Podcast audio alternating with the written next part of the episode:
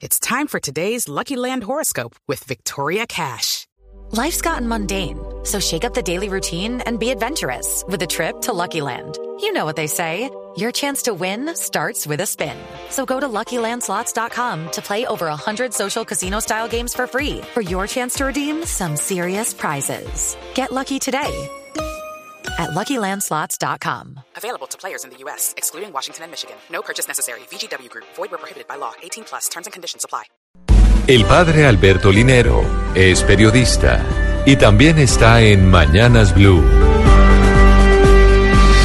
6 de la mañana, 39 minutos. Recientemente, la ciencia confirmó que se identificaron los genes que determinan las necesidades de sueño de distintas especies. Como tantas otras cosas, la genética resulta crucial sobre nuestros hábitos de descanso como especie.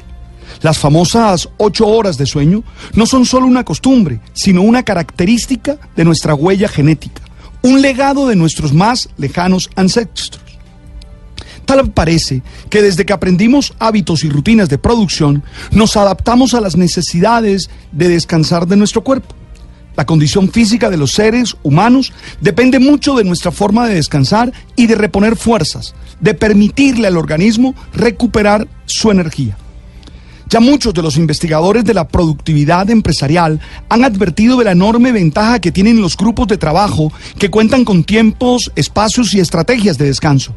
Son conocidas las salas de siesta, de juego y de esparcimiento de empresas como Google, Facebook o Yahoo, gigantes tecnológicos que promueven la productividad de sus empleados, favoreciendo sus posibilidades de descansar. Según un informe de la OIT, las prácticas laborales flexibles pueden aumentar las perspectivas de productividad y empleo de las empresas en las industrias mecánicas, eléctricas y electrónicas.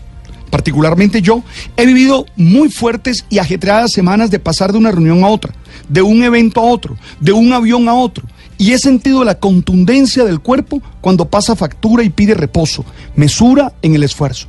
He aprendido que las horas de sueño son tan importantes como las de trabajo, que a la par del trabajo hay que tener tiempo para ir a cine, hacer deporte, caminar, reírse con los amigos. Sin eso, no solo el cuerpo y sus genes nos van a recordar nuestra fragilidad, sino que la vida va a perder mucha de su alegría y de su encanto.